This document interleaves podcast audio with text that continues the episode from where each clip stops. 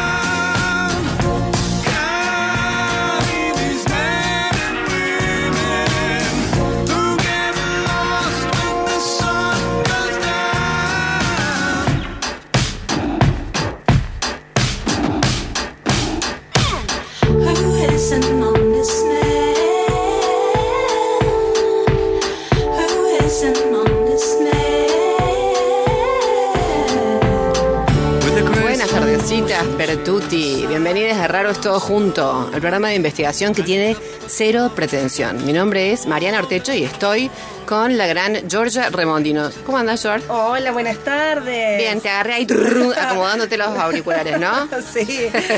bueno, no puedo decir siempre lista. No, siempre lista no. Siempre, siempre no. Siempre casi lista. Casi. Gaby Jeremian está con nosotras. Querida, ¿cómo va? ¿Estoy? Ah, perdón, perdón. no.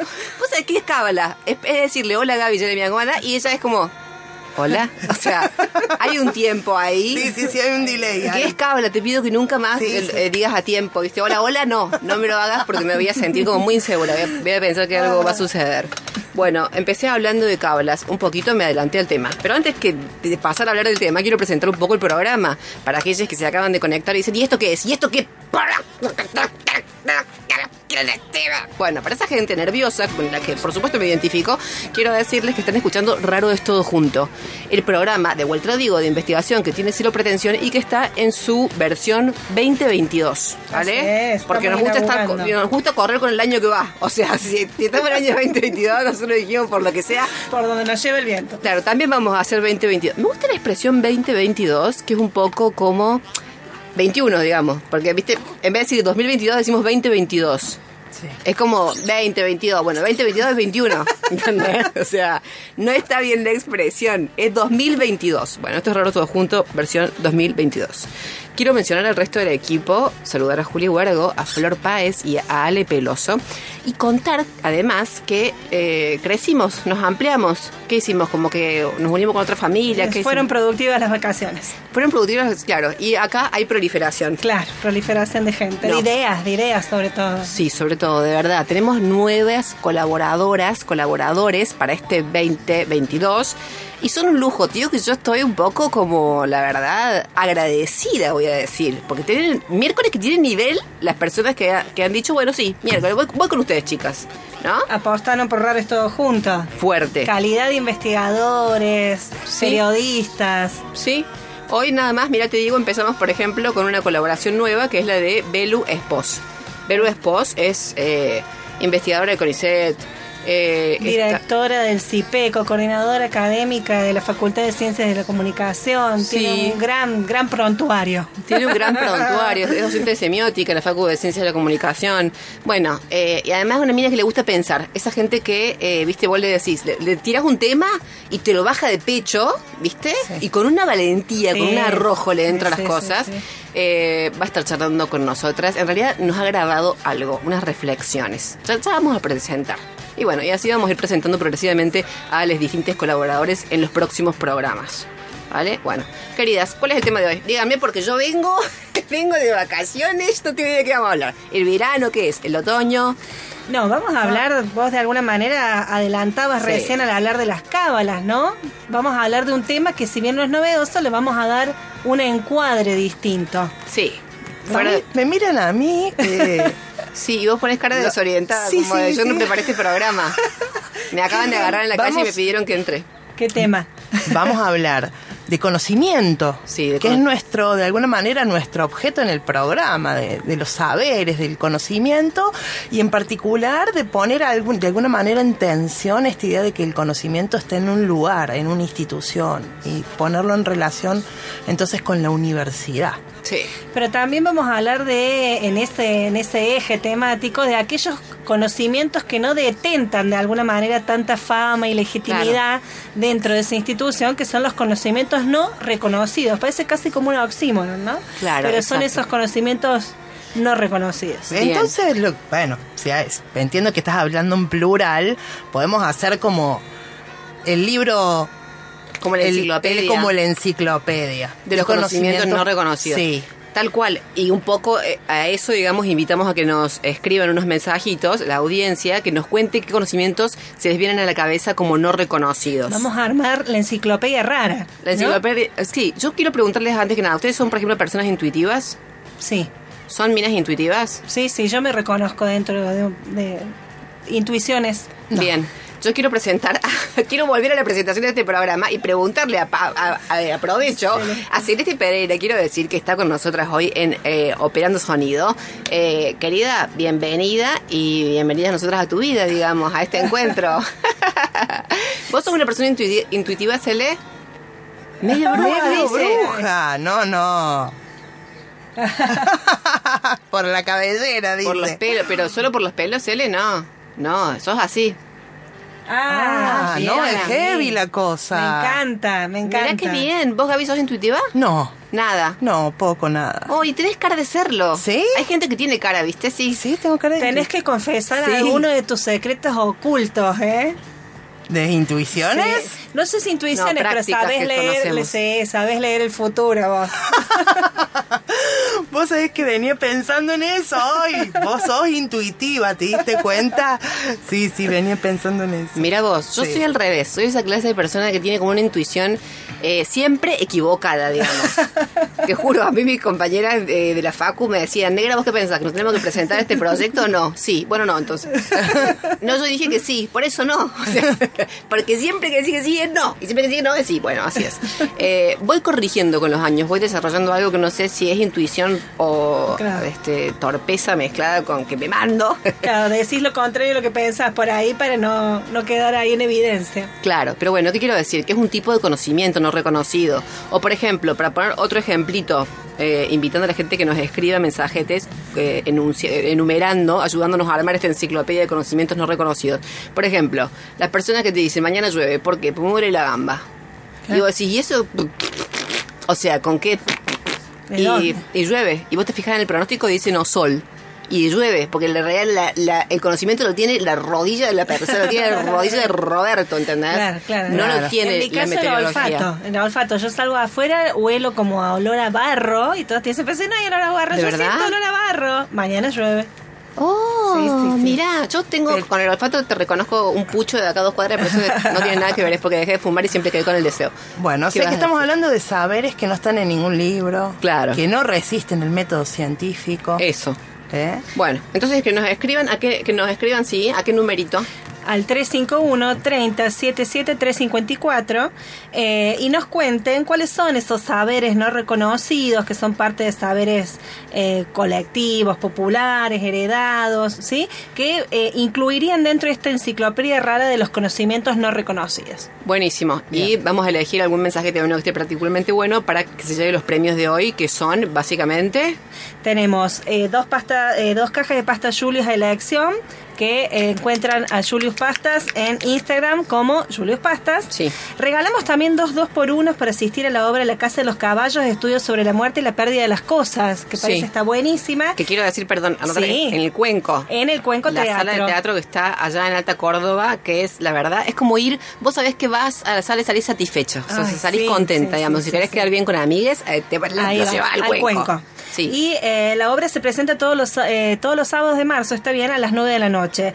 Eh, pueden ver además toda la cartelera del cuenco en elcuencoteatro.com. Bárbaro. Además, perdón que te interrumpa de vuelta, me parece que el tema de la obra tiene que ver también un poco con lo que vamos a hablar hoy, porque me parece que, plan, no quiero spoilear, digamos, pero va por el lado de qué pasa cuando vos te pones a considerar algo, de repente, de, desde, los dos, desde las dos perspectivas posibles. ¿En qué lugar caes? ¿Qué sucede cuando uno eh, abandona esa idea de que hay que mirar las cosas desde un solo lugar? Así es. Sí, tiene mucho que ver al final, digamos, lo que, el, eh, de alguna manera, digamos, el planteo de la obra Sí, con la lo que vamos a hablar hoy. perspectiva de las cosas, así es. Sí. Y también regalamos desde la fábrica de plantas, eh, que nos acompañan también, igual que Julius Pasta desde el año pasado, te regalan el primer encuentro gratis para el taller de flores de Bach que comienzan en abril. ¿sí? Mira. El taller es anual y es parte de un conjunto de talleres que van a dar en eh, la fábrica de plantas a lo largo de todo el año. Vamos a estar sorteando para cada uno de estos talleres también eh, encuentros gratis. ¿sí?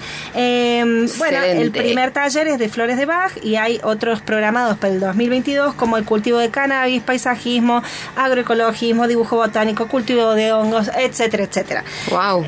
La fábrica de plantas pueden encontrarlo en Instagram como fábrica de plantas, en Facebook como fábricas de plantas vivero Mendiolaza Sí. o pueden llamar al 351 6607 4883. Buenísimo. Entonces, nos cuentan qué conocimientos no reconocidos se les vienen a la cabeza eh, y se ganan estos eh, tres premios. Pueden poner qué, qué premio quieren, ¿viste? Pueden poner un viaje a Honolulu, por ejemplo. Y listo. no, que no lo entregamos, pero lo pueden poner, digamos. María, acá Siendo llega- estricta con el lenguaje, lo pueden poner. Acá, acá la audiencia ya te detectó cuál es el problema de la intuición invertida. A ver. Dice, eh, eso se puede llamar eh, dislexia en, in- en intuición. Sí, es cierto. Es correcto. Bueno, eh, a ver, Bueno. queridas, les propongo que vayamos a escuchar al- a, nuestra primer columnista estrella, que es Belu Espos. Eh, Cele, la tenemos ahí a Belu para empezar a escucharla. Les pido a la audiencia, pido súper atención, orejas así como cuá, porque Belu, ya te digo, es una mina de esas que te deslumbran cuando la escuchas hablar porque la escuchas pensar en serio. Entonces tenés que estar atenta, porque tenés que estar ahí como pi, porque toda, todo detalle vale. A ver, escuchemos un poco Belu. Hola, bienvenidos a este espacio que vamos a llamar momentáneamente Confesiones de Baño, donde lo que uno piensa jamás se atrevería a vociferar en otro espacio que no fuera allí.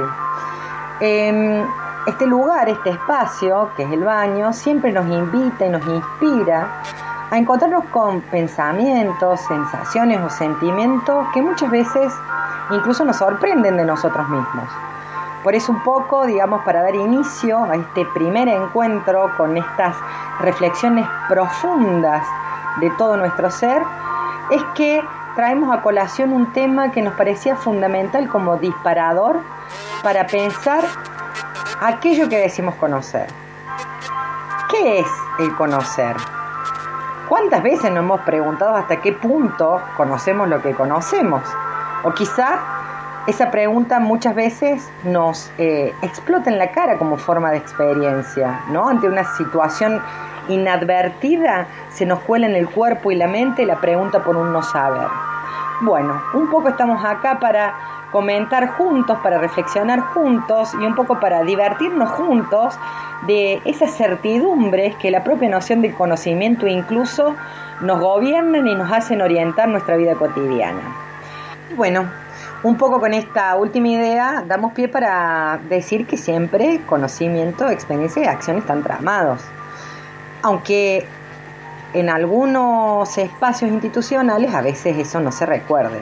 ¿Qué quiero decir con esto? Que cuando nosotros pensamos en conocimiento como esa palabra con mayúscula, la universidad aparece como ese lugar ¿no? que funcionaría como un archivo general del conocimiento ilustrado, podríamos decir, moderno, en un sentido de cientificista, más veces que científico, y que parecía ser ese, o pareciera ser ese templo sagrado donde se guardan los conocimientos. Bueno, pareciera ser que no, que eso fue una construcción ideológica que a lo largo del tiempo se mantuvo y del cual no nos vamos a detener mucho, pero lo podemos dejar abiertos para pensar más adelante algunos interrogantes al respecto. Eh, el conocimiento, como a mí me gusta decir siempre citando a, un joven Marx, siempre está asociado, son la base del conocimiento social, son los sentidos. ¿sí? No hay conocimiento si no fuera por nuestra capacidad de percibir, sentir ¿no? Eh, el mundo que nos rodea en diferentes dimensiones. Por eso a uno siempre le, resultó sorpresivo ¿no? que la universidad se proponga ¿no? conectarse con la comunidad. ¿no? ¿Y dónde está la universidad? Siempre me pregunté yo no te inserta en ninguna comunidad. Es como que hay que tejer puentes, ¿no? Para que los conocimientos se acerquen, se mixturen. Como toda construcción ideológica, siempre tiene un fundamento en, el establecimiento de las relaciones de poder. Entonces, vamos, digamos la verdad. El conocimiento, si uno toma esa vieja idea de un joven Marx, es el resultado de los sentidos sociales, o sea, no hay conocimiento sin sentido social. Y el sentido social es todo aquello que nosotros podemos percibir, ¿no? sensitivamente, eh, a través de todos los órganos de nuestro cuerpo. Por lo tanto, la forma del conocimiento, desde que nuestro aparato perceptivo y sensitivo se manifiesta de múltiples maneras, entra por el cuerpo, entra por los ojos, entra por el oído, entra por la nariz, por la boca, ¿no? por todos los sentidos, por la extensión del órgano más significativo que tenemos que es nuestra propia piel, y a partir de ahí puede entrar en un proceso de mayor o menor intelectualización y eso no fija una creencia determinada que orienta los comportamientos como le gusta decir a Peirce. Bueno, cortamos ahí a Belu un segundo para aclarar quién es Peirce. Porque vos decís Peirce, Peirce, ¿no? El joven Marx también. El, joven Marx tiendo a pensar que es Marx joven. Por lo que sea, soy muy inteligente, soy una pilla. O Peirce Brosman. claro, no es Peirce, claro. No es Pierre, no es Pierce. No, Peirce es el referente de una de las vertientes de la semiótica, de la semiótica americana. Charles Sanders. Charles Sanders Peirce. Pierce le decíamos en el colegio, de un cole público. Quieras que no, éramos como una pronunciación más, más pedestre. Pierce le decíamos, Pierce. Piercing le decía también a alguno de repente. ¿Cómo es la fórmula del signo para piercing? Y así, y así, así marchábamos en la semiótica como podíamos. Bueno, no, pero queríamos aclarar eso porque eh, uno escucha a Peirce y por ahí no refiere tan rápidamente a quién era. Y era este hombre enjuto, pequeñito, viste que era así, nervioso, dicen que era. Dicen que tenía muchas crisis de nervios Peirce, con lo cual ya yo me siento totalmente identifica, digamos. Quiero que no siento como una, una empatía con él. Pero no me imagino con tantas distinciones del funcionamiento del signo, ¿no? Sí, Hay que ponerse a pensar eso, de amarlo. Escribió 10.000 papers. Claro, o sea, no, podés ser muy nervioso. No, ¿Cómo no lloro? Si no tenés crisis nerviosa escribiste 10.000 papers, o sea, te juro que te hago que... Después, después de escribirlos. Quiero creer que el 1000 ya tuvo algún, ya tuvo algún colapso de algún tipo, no sé. Claro. Ahora yo me quedé pensando en lo que decía Belén sobre eh, que somos eh, de intelectualizar de alguna manera aquello que reconocemos, que conocemos por medio de la experiencia sensitiva. Sí. ¿no? Y, y hay personas que son como que tienen una tendencia más fuerte hacia esa intelectualización de todo, absolutamente de todo, ¿no? De una. Bueno, ¿quieren que sigamos escuchando? Vamos. Vamos. Por eso para Peirce el conocimiento lo que hace es fijar una creencia, pero el conocimiento se basa en nuestra experiencia, ¿sí? Y me gusta una distinción que él tiene que dice que uno puede fijar eh, las creencias por diferentes métodos, ¿no? Eh, siendo para él, por supuesto, como eh, intelectual que era, el método científico el más asertivo en relación a lo que refería al conocimiento en términos colectivos. Pero bueno, los otros métodos que él dice me parece que un poco nos ayudan a pensar, ¿no? Que no somos máquinas racionales 24/7, sino que todo el tiempo hacemos combinar en nuestra propia vivencia cotidiana eh, diferentes formas de conocimiento, ¿no? Entonces él dice que hay, ¿no? Un método que es característico en general de la sociedad que es el método de la tenacidad, el famoso, ¿no? yo digo que es así, entonces es así. Digamos, ese conocimiento que se funda básicamente en una experiencia que nunca es reflexiva, sino que se autodetermina por el solo hecho de que yo lo digo, ¿no? Podríamos decir que se trata del método, yo lo digo entonces es cierto, por lo tanto todo el mundo tendría que pensar como yo. Ese método, ¿no? Que caracteriza a las personas tenaces en una discusión acalorada, hace eh, enardecer a las multitudes que buscan interpelar una conciencia racional del otro lado para establecer la discusión, sea en el marco de un vínculo amatorio, amistoso, fraterno, laboral o el que sea. El otro método del que me gustaría hablar que dice Perth es el método de la autoridad, es decir, Vos tenés que pensar que esto es así porque lo digo yo. Lo que funda de alguna manera el conocimiento es esa transmisión que se hereda en base a una autoridad fijada por la propia estructuración social. hablamos del clásico método paterno, pero sobre todo el método institucional, ¿no? que genera como reglas bastante particulares respecto a cómo se sedimentan las prácticas a las que uno debería acceder y conocer si se quiere entender cómo funcionan, ¿sí?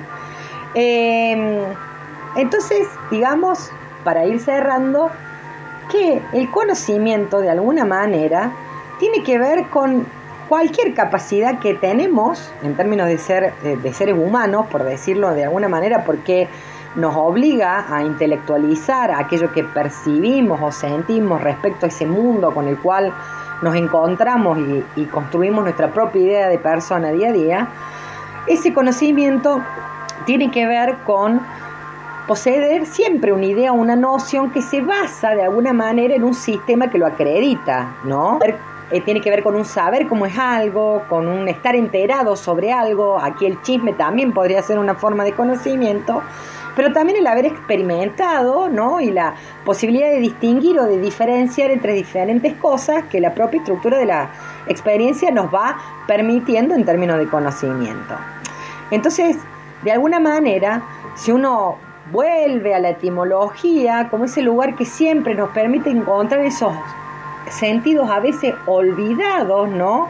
Que hacen a la relación entre las palabras y la experiencia que de alguna manera esa palabra quiere condensar, el conocimiento siempre tiene que ver con estar junto a, cerca a lo común, tiene un sentido de unión que de alguna manera podríamos preguntarnos si es hoy el conocimiento en torno a las instituciones universitarias el conocimiento que más acerca, el conocimiento que más nos hace estar en comunión en términos comunitarios y el conocimiento que permite, de alguna manera, estar junto a, ¿no? Eh, reconociendo que es un conocimiento entre múltiples posibilidades conjuntas.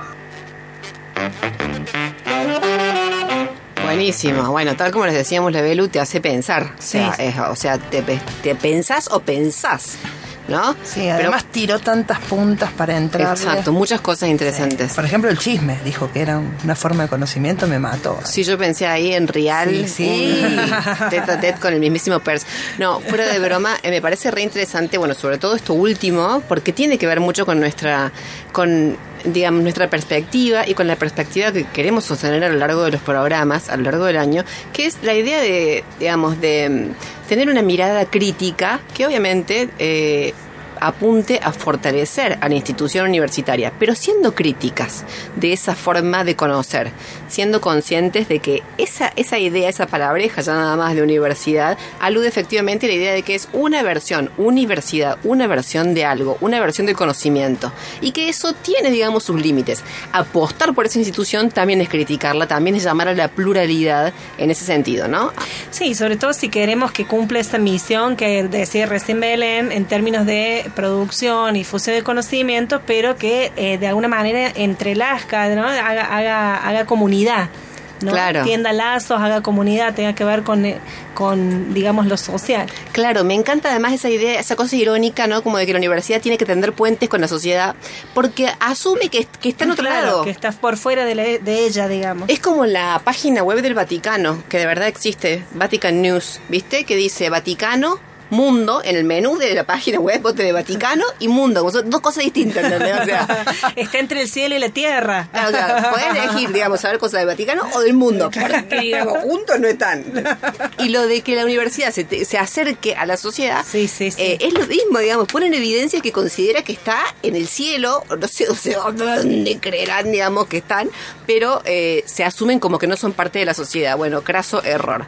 Eh, Alguna vez les dije que yo durante años dije graso error. llorar.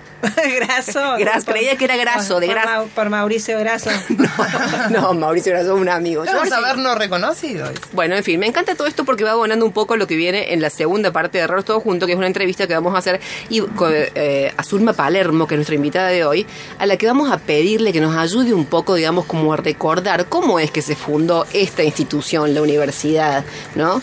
¿Qué rol también tuvo, digamos, en términos de empresa colonial? ¿Cuánto de eso todavía, cuánto de herencia todavía existe hoy, ¿no es cierto?, en nuestras casas de estudio y en nuestra propia palabra, en nuestra propia forma de pensar también. Así es. Antes de hablar con Zulma, le recordamos a nuestra audiencia que les, eh, eh, para participar por los premios de hoy, les pedimos que eh, aporten a nuestra enciclopedia rara de los conocimientos no reconocidos y nos cuenten cuáles son esos saberes intuitivos, heredados, que no están en ningún libro, que no son parte del método científico, pero que están convencidos de que funciona, es decir, que son algún tipo de conocimiento. Perfecto, ¿querés que digamos el teléfono de vuelta? 351-3077-354. Dale, George, ¿querés decir el teléfono de vuelta? Ay, había caído como en un loop eterno.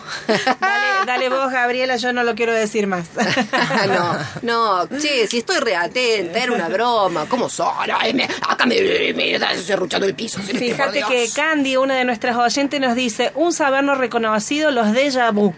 Sí, te digo que tengo la cabeza partida con ese mensaje, porque miau, ¿qué quiere decir eso? Lo de- o sea, como cuando vos tenés un déjà vu, que es como que algo que conociste antes de una forma inconsciente, ¿eso es? Claro, sentís que lo, ya lo viviste. Yo me, me repasa, por eso me, me- me agarra como un... Ah, ahí un re- está. Ah, no, no, no. ¿Será que se escucha lo que vos decís? No, no se escucha. Bueno, vamos a decirlo. gitana. Agárrense de la silla, el que esté escuchando. Dice que es un recuerdo de la vida pasada. Listo, eh, cerramos el programa, Cele, dale. que venga lo que tenga que venir. Bueno, querides, vamos a escuchar una musiquita. Nos vamos con Les Grandes de Miss Cafeína por sí y después volvemos con la gran Zulma Palermo. Raro es todo junto, porque la ciencia también tiene risas. Sueño con la destrucción del extraño que me habita y pienso cuál es la mejor versión de entre tantos impostores muertos. Me gustan las gotas de luz atravesando tu persiana, proyectadas deslizándose en mi cara Salvaría al que creía que nadaba en aguas claras antes de tener que contener las ganas de escapar. Y en medio de esta mierda, a veces se te olvida y quieres escucharlo. Me pides que lo diga. 在今天呢，我们将有一支非常重要的国际乐队走进我们的直播间，大家掌声欢迎 Miss Cafeína。 No Es que no lo quiera decir, no es que no lo quiera pensar, no es que no lo sienta, no es que no lo sienta, no, no, es que si no fuera por ti, es que hemos llegado hasta aquí, y es que no lo quiero tocar, por si se rompiera, con cicatrices y derrotas. Lo vamos consiguiendo palmar y seguir riendo con una L tatuada en la frente. Y aún así le pica todo mucho, tanto a tanta gente. En esta selva de dietas que nos miran, me dices que no sabes, me pides que lo diga. No es que no lo quiera decir, no es que no lo quiera pensar, no es que no lo sienta, no es que no lo sienta, no, no, es que si no fuera por ti, es que hemos llegado hasta aquí, y es que no lo quiero tocar, por si se rompiera.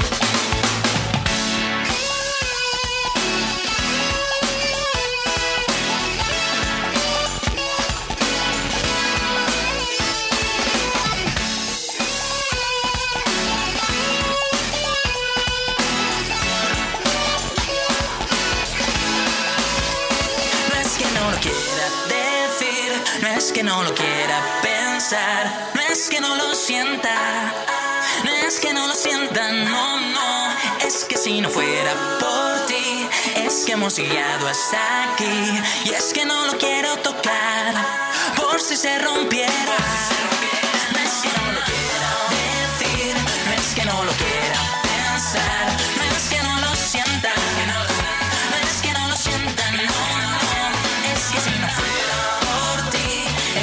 Llegado hasta aquí, y es que no lo quiero tocar, por si se rompiera. Raro es todo junto. Humor e investigación en la tarde del sábado. La nota del día en Raro es todo junto.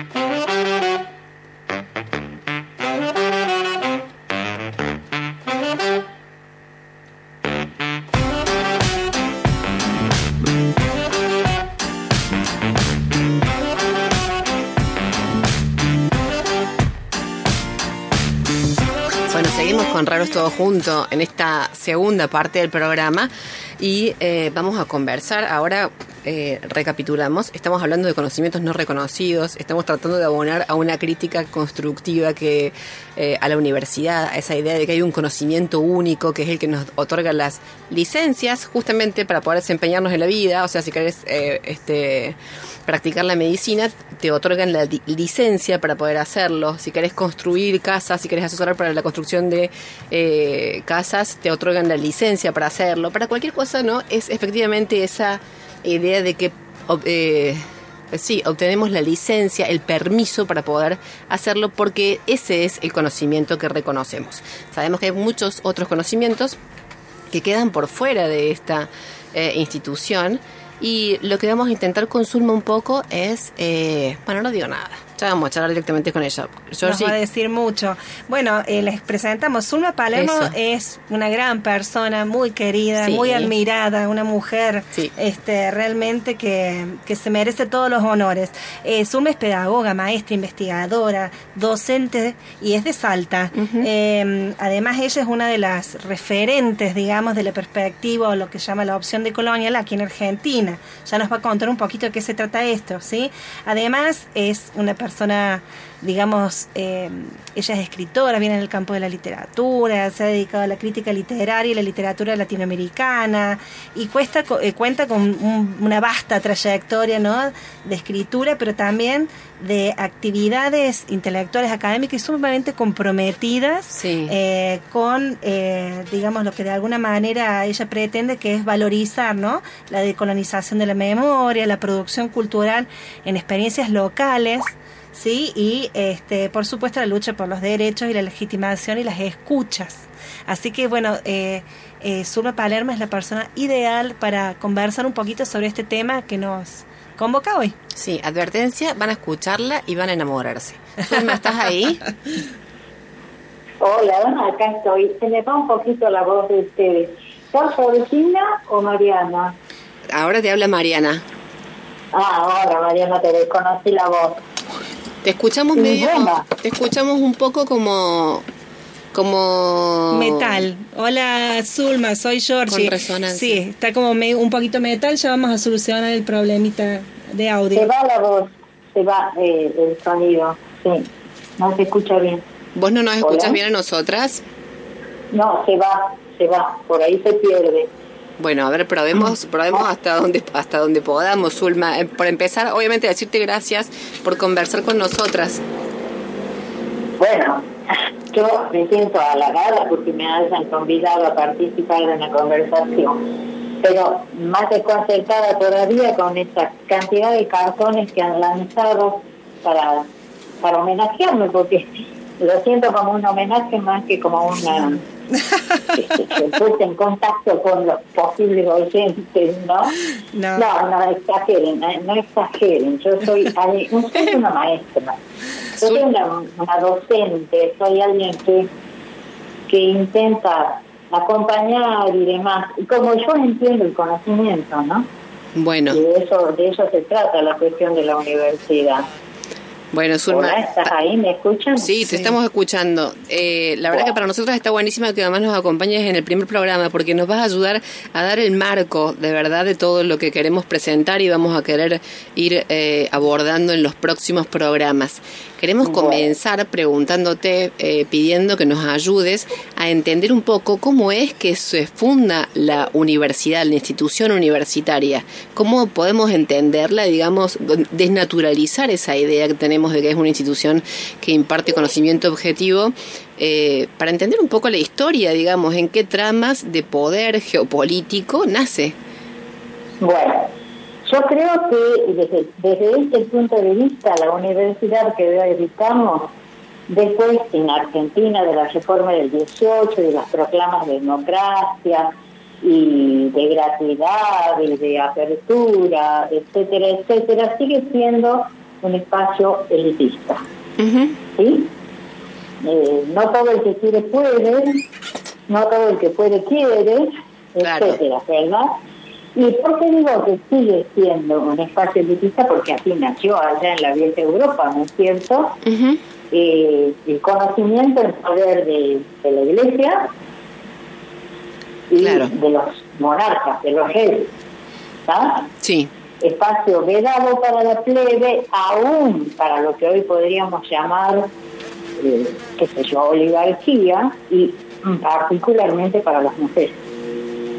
Eh, nuestro acceso, como todo lo que es plebeyo en el mundo occidental, incluido orígenes negros, bla, bla, bla, eh, no tenía, ni tiene absolutamente, es decir, en el sentido de que sin discriminación alguna, acceso a ese estadio superior del conocimiento, hoy acrecentado por su emparentamiento con el sistema de mercado, ¿no?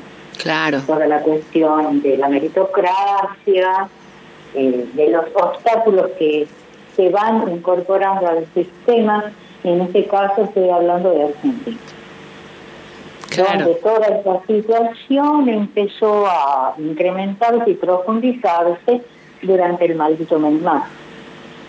Porque ni siquiera la universidad fue tocada desde ese punto de vista de la estructura durante el proceso, fue después, con la famosa ley universitaria todavía vigente, porque ningún gobierno posterior alcanzó a, a, a definir esa ley. Se han tocado algunos artículos y nada más. Así En es. fin, esa es mi idea. Obviamente que puede ser discutida, refutada y argumentada desde cualquier otro lugar. Pero ya a mi, a mi altura de vida, después de haberme pasado 70 años en el claustro académico, casi, eh, me apoyo en esa experiencia más que nada, para pensar así, para hablar así, ¿no? Zulma, y nosotros pensamos en relación a esta eh, matriz, digamos, que sostiene el, el, el, proyecto universitario, ¿no? O el modelo de estas universidades que decís que se emparentan con la mercantilización y con el proyecto capitalista. Eh, desde la opción de colonial que vos abrazas, digamos, cuáles son los espacios de lucha y las conquistas que, que plantean que se tienen que dar eh, en el campo del saber o del conocimiento universitario. Bueno, yo creo que entre nosotros, obviamente que no hay una homogeneidad de criterio al respecto, como en ningún espacio, ¿verdad? Este, esto que llamamos pensamiento opción o como se quiera llamar, de colonial no es, no es una doctrina, no es una teoría. Claro. Por lo tanto, no hay no hay parámetros fijos para pensar desde ese lugar. Entonces, desde el mío y otros con los que comparto, la cuestión la cuestión de la estructura universitaria no es no es aislada, forma parte de todas las instituciones sociales. La política, la militar, etcétera, etcétera, en la que nos movemos como sociedad en su conjunto, ¿no es cierto? Para que haya un cambio, no me gusta esa palabra en estos tiempos, para que haya una transformación, sí. hay, hay que apuntar a las estructuras, a las estructuras organizativas que dan cuenta de acerca qué es lo que se quiere hacer con eso. Claro. ¿No? porque no alcanza con tocar contenido. Eso, digamos, es simpático, eh, por ahí hay gente que, que se da cuenta de puede que quiere ir por otro lado, pero con el contenido no alcanza. Es necesario transformar el modo de hacer la universidad, y más que universidad, pluriversidad. Claro, Zulma, a ver, a ver, sí. si puedo ser más clara. Cuando nosotros hablamos de universidad, estamos hablando, como ustedes decían hace un ratito, de un lugar único de saber y una sola forma de saber, que es la occidental, en la que nos movemos, ¿no es cierto? Sí. En la occidental, moderna, cristiana, etc. Nosotros aspiramos a la construcción estructural de una pluriversidad en la que quepan distintas formas de hacer el saber, de construir el conocimiento. Claro. Porque sin duda no hay uno solo. Yo creo que cualquiera persona que está en el espacio académico lo tiene que tener ya muy claro, ¿verdad? Claro. Yo me acuerdo, Zulma, cuando te conocí, vos acababas de volver de un viaje a Ecuador y habías estado visitando Sí. la Universidad de Mau- Amautai Huasi. Así se llamaba, ¿no es cierto? Sí. sí. La- un- era una universidad que pretendía, digamos, como erigirse como pluriversal. No exactamente. Ah, ¿no? No, no, no. A ver. Estaba más vinculada a los conocimientos indígenas. Era una universidad aborigen, Ah, ok. que Bien. sí incorporaba Sí. Y, y sobre todo tomaba, se apropiaba de la estructura parcialmente del estudio de la Universidad Blanca. ¿sí? En la Maitahuasi mm, se abrió inicialmente para estudiantes quechuas Claro. que operaban de manera bilingüe y con la idea de avanzar hacia incorpora a la incorporación de estudiantes provenientes de otras etnias. Claro. Eh, la- lo interesante de esa propuesta implicaba, porque además el Estado lo tenía reconocido como tal, en su titulación, subtitulación, posttitulación, etcétera, como cualquier universidad blanca que habla el castellano, etcétera, etcétera, con las disciplinas tradicionales del conocimiento occidental. Es que incorporaban los saberes propios en forma paralela y comparada con la hegemonía, con el conocimiento hegemónico eurocentral. Esa era la novedad, eso era lo distinto. No alcanzaba a ser pluriversal, por lo menos era intercultural. Entre Claro. dos culturas en comienzo. ¿sí? La oficial y la, la materna. ¿Estamos? Sí. Sí, sí, Era sí. una experiencia interesante, inclusive acá en Argentina había un proyecto similar para la zona mapuche, que no terminó de concretarse nunca. Y lamentablemente la, la ecuatoriana, la de, la de Quito, eh, en la última etapa del gobierno anterior, cuando ya empezaron a volcarse a las políticas de mercado que conocemos, Sí. esa universidad perdió la acreditación porque obviamente no podía acreditar con ese sistema universal, mal llamado así, que se ha implantado a las universidades occidentales, Claro. con la idea del intercambio, de que yo puedo estudiar acá la mitad, la otra mitad en Alemania y la otra en no sé dónde, y con un plan único, con un sistema único, etcétera, etcétera, vino la, que- la famosa acreditación que hoy nos controla y nos domina. Claro. Sí, donde No todo- solo acá, sino también en Ecuador. Entonces, la ANAICAI perdió el aval del Estado. Ya sus títulos no están reconocidos. Claro. Ibas a decir algo, George. Peor aún, después de Correa, pues nos quedó todo bien, ¿no? Así que es, un- es una lucha permanente. Ahora, si vos me decís, ¿cómo hacer? Y yo creo que quienes creemos, pensamos, entendemos, queremos que esto se vaya transformando, tenemos que ir entrando por los resquicios, por los huecos que deja inadvertido- inadvertidamente la estructura abiertos Ajá. hay intersticios. Y son los por lo que algunos de nosotros intentamos penetrar Claro. y tocar la estructura. ¿no? De verdad que sí. también pasa por los modos de hacer el conocimiento. Sí, Zulma. Bueno, realmente La tu trabajo, tu trabajo, tu propuesta, iba a decir tu palabra, pero en verdad es toda tu propuesta, digamos, pedagógica, tu propuesta de relación. De, la- de verdad, Sí. la que, por ejemplo, entre muchas otras, es cierto, marcan la diferencia y de verdad contribuyen a que se abran caminos distintos.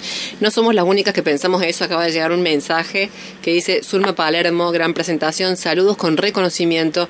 Ricardo Castro, psiquiatra amigo y discípulo de Roland Colina, gran amigo salteño de Zulma. Mira vos, Zulma, te mencionamos y ya llegan tus, tus saludos particulares. Así Ah, es. mira. Zulma, vos sabés que estaba pensando en estos, este, digamos, de alguna manera esto, esto que vos propones, como cambiar de óptica y buscar dónde son aquellas fisuras, ¿no? Donde el sistema permite transformar eh, el estado, digamos, ¿no? De, la situación en la, en, en la producción y el, el reconocimiento de conocimientos en la universidad. Yo pensaba desde tu lugar de, de mujer, de Zulma, que caminó, que anduvo, que habló, que fue parte y que construyó muchos proyectos en, en distintas este, experiencias de producción de conocimiento. ¿Cómo vos ves el lugar de la mujer en, en estos procesos que de alguna manera esperas que se den en el ámbito universitario?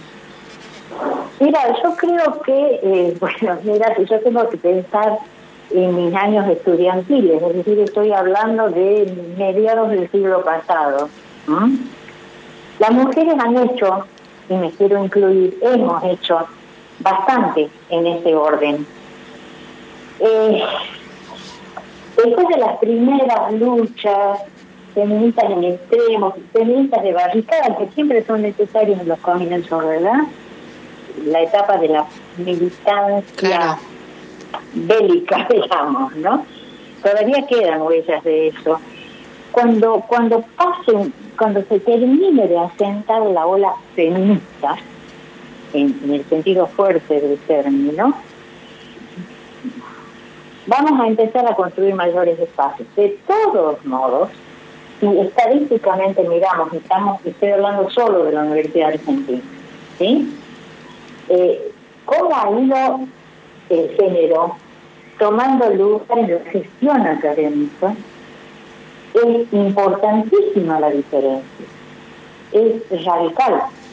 Decanas, rectoras, vicerrectoras, vicedecanas, eh, secretarias de investigación, que eran espacios vedados para nosotras en esa época de comienzos académicos, Claro. o mejor dicho, de estudiante universitario, Ujú. ¿no?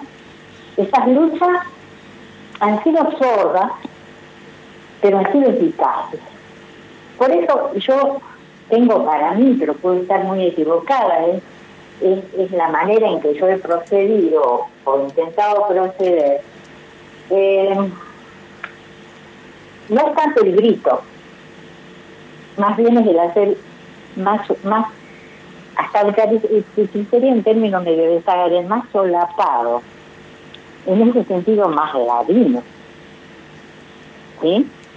De ir socavando, ir socavando, ir entrando ese otro discurso, ir entrando ese otro relato que va eh, minando los cimientos y que va permitiendo la transformación. El grito queda por encima. El grito se oye mucho, pero termina siendo intrascendente. Bueno, claro, y como vos decías recién, también hay como hay como distintos momentos, ¿no? Hay instancias en las cuales el grito es imprescindible. Claro, claro. Claro, como que realmente también son necesarias las dos cosas. Es difícil también saber, viste, justo cuándo. Justo cuándo corresponde una u otra cosa. El otro día el otro día, hace un tiempo, le escuchaba a Susana Vaca que decía, se consigue más con miel que con, eh, que con hiel, mujeres, ¿no? Y uno, y uno la escucha a ella y se enamora. Y así, ay, si lo dice Susana Vaca, yo me prometo que no voy a putear nunca más en la vida. Te juro, yo la escuchaba y yo decía, yo, voy a ser buena, voy a ser buena.